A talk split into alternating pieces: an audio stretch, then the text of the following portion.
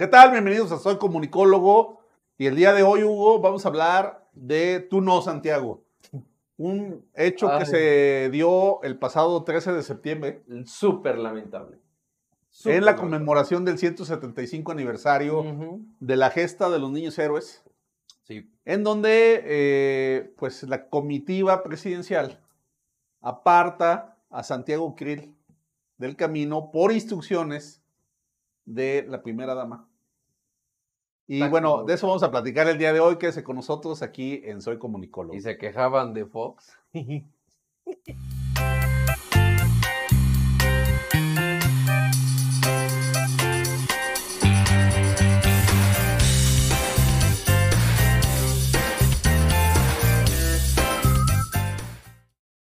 Tú no, Santiago. Y la verdad es que no es que lo diga yo, sino lo dijo doña Betty, de alguna u otra manera. Ahorita vamos a ir a esos términos, ahorita vamos a ver las imágenes, para que usted le quede claro que a Fox le decían que, que Martita era quien domaba a, la bestia del hoy, ¿no? Y, y aquí le vamos a demostrar que hay alguien que demuestra quién tiene los pantalones en Palacio y ya no en Los Pinos. La que dice, yo no soy médico. Ajá, atiéndalo usted, yo no soy médico, ¿qué? ¿Qué? ¿Qué me vio cara de beneficencia o qué? ¿En serio? Sí, ella misma. Y, y bueno, mira, yo creo que primero vamos pasando la, la imagen, Hugo, Sí. y, y- y lo comentamos.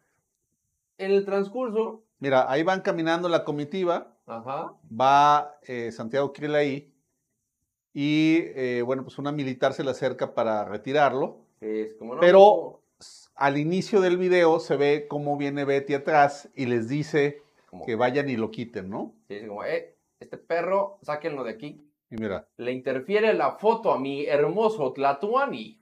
Y pues, es que no, o sea, no, no hay manera. Ahí se alcanza a ver, miren, ahí la manita de que, órale, perro, sáquese, quítame este cabrón de aquí. y mira, más allá de lo que significa desde la parte chusca, porque esto ha sido pues eh, eh, motivo de burlas y de memes en Sí, las redes sociales, Ajá. la verdad es que hay un tema de fondo, Hugo. Ese es el... Santiago Krill representa ahora al Congreso de la Unión.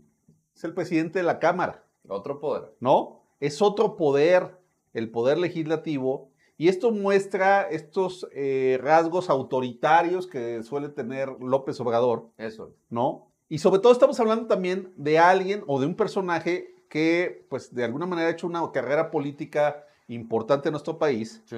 dado que pues ha sido diputado, senador, consejero del Instituto Nacional Electoral, o bueno, en su momento del IFE, eh, secretario de Gobernación, Sí. ¿no? Y Santiago, pues digamos, es uno de los personajes políticos más emblemáticos que hay en la oposición en este momento, ¿no? Totalmente. Y el hecho de retirarlo de ahí, eh, no solo por la ostentación que ocupa dentro del Congreso, sino por ser una figura política contraria al pensamiento de López Obrador, habla mucho, ¿no? Este tema. Ahí es donde yo eh, lo vería. Es. Olvidémonos de- del tema de los poderes. Es el tema del protagonismo y de la egolatría que tiene el, el- el el presidente. No se diga el narcisismo que tiene, porque ese es otro rock and roll. Y ya invitaré aquí a, a Ceci Rivera, que nos platique, una psicóloga en comportamiento político, para que nos platique el tema del narcisismo político. Pero en este caso, es como se puede ver, es como, a ver, este evento es mío, pendejo. Aquí, el que sobra, vale, y lo quita. Simplemente, sencillito. Se quita de aquí. Yo no sé cómo es que, digo, ahí está, ¿no? Digo, si no alcanzas a ver cómo eh, Doña Betty ahí hace ese movimiento, justamente ahí. Mira, te lo pongo aquí. Cómo es que ella voltea a ver a alguien y es como, quítame este güey de aquí. ¿Ya viste la imagen? Ya, ya, o sea, para que tengas presente esto. Y simplemente, vuelvo a ver. Ahí agarra, la voltea a ver y es como, y aparece la militar y es como, sácame este güey de aquí. Eso, eso es, de verdad es un dictador en toda la extensión de la palabra. No puede haber alguien al lado de mí porque, como decía Kiko, chusma, chusma. Y eso, en gobierno y en política, no puede haber cabida en eso. Te los pongo a reflexionar si tú crees que esto es correcto. porque he visto comentarios en Twitter de cuentas importantes que dice la verdadera que lleva el poder en el gobierno y mandó a la chingada a Santiago Krill. Neta, no mamen. No, no, no nos merecemos ni uno ni el otro. Eh, porque además estamos hablando de un evento institucional que trasciende los colores del gobierno en turno. Sí, ¿no? es parte de nuestra historia, ¿no? Este presidente que ven aquí gobierna para todos, no nomás para un segmento, para todos. Y si ese güey que está ahí, Santiago Krill, lo mueven, que tiene, digamos, una ideología distinta al presidente, viene y lo quitan, entonces el presidente no gobierna para todos, gobierna para un segmento para el que él quiere gobernar. ¿Y los demás? ¿En dónde están? No me tiro a la víctima, ¿eh? No me tiro a la víctima. Simplemente él dijo que iba a gobernar para todos.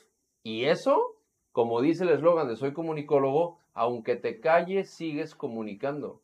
Y eso es comunicación no verbal, completamente bien ejemplificada del tipo de dictador suelo que tenemos como presidente barato bananero, que necesita una mañanera para manejar el discurso y que nadie se lo traiga. Porque nada más lo sacas de la mañanera y como bien lo dijo Laida Sansores, no sabe hacer nada. Y el comportamiento de Beatriz, pues es el comportamiento de todos eh, los feligreses de la Legión del Rebusne. Total. ¿No? Sí. Que creen que este país debe ser el país de un solo hombre.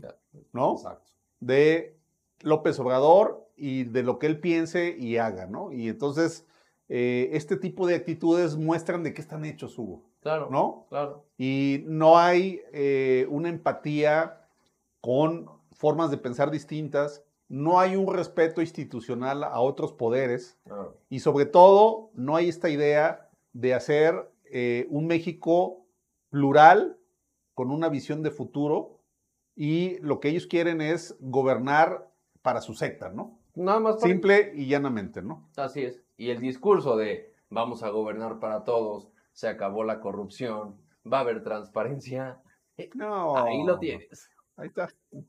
Mi querido miembro honorífico de la Legión del Rebusne, aquí tienes algo que ejemplifica perfectamente todas las mentiras que te dijeron a ti.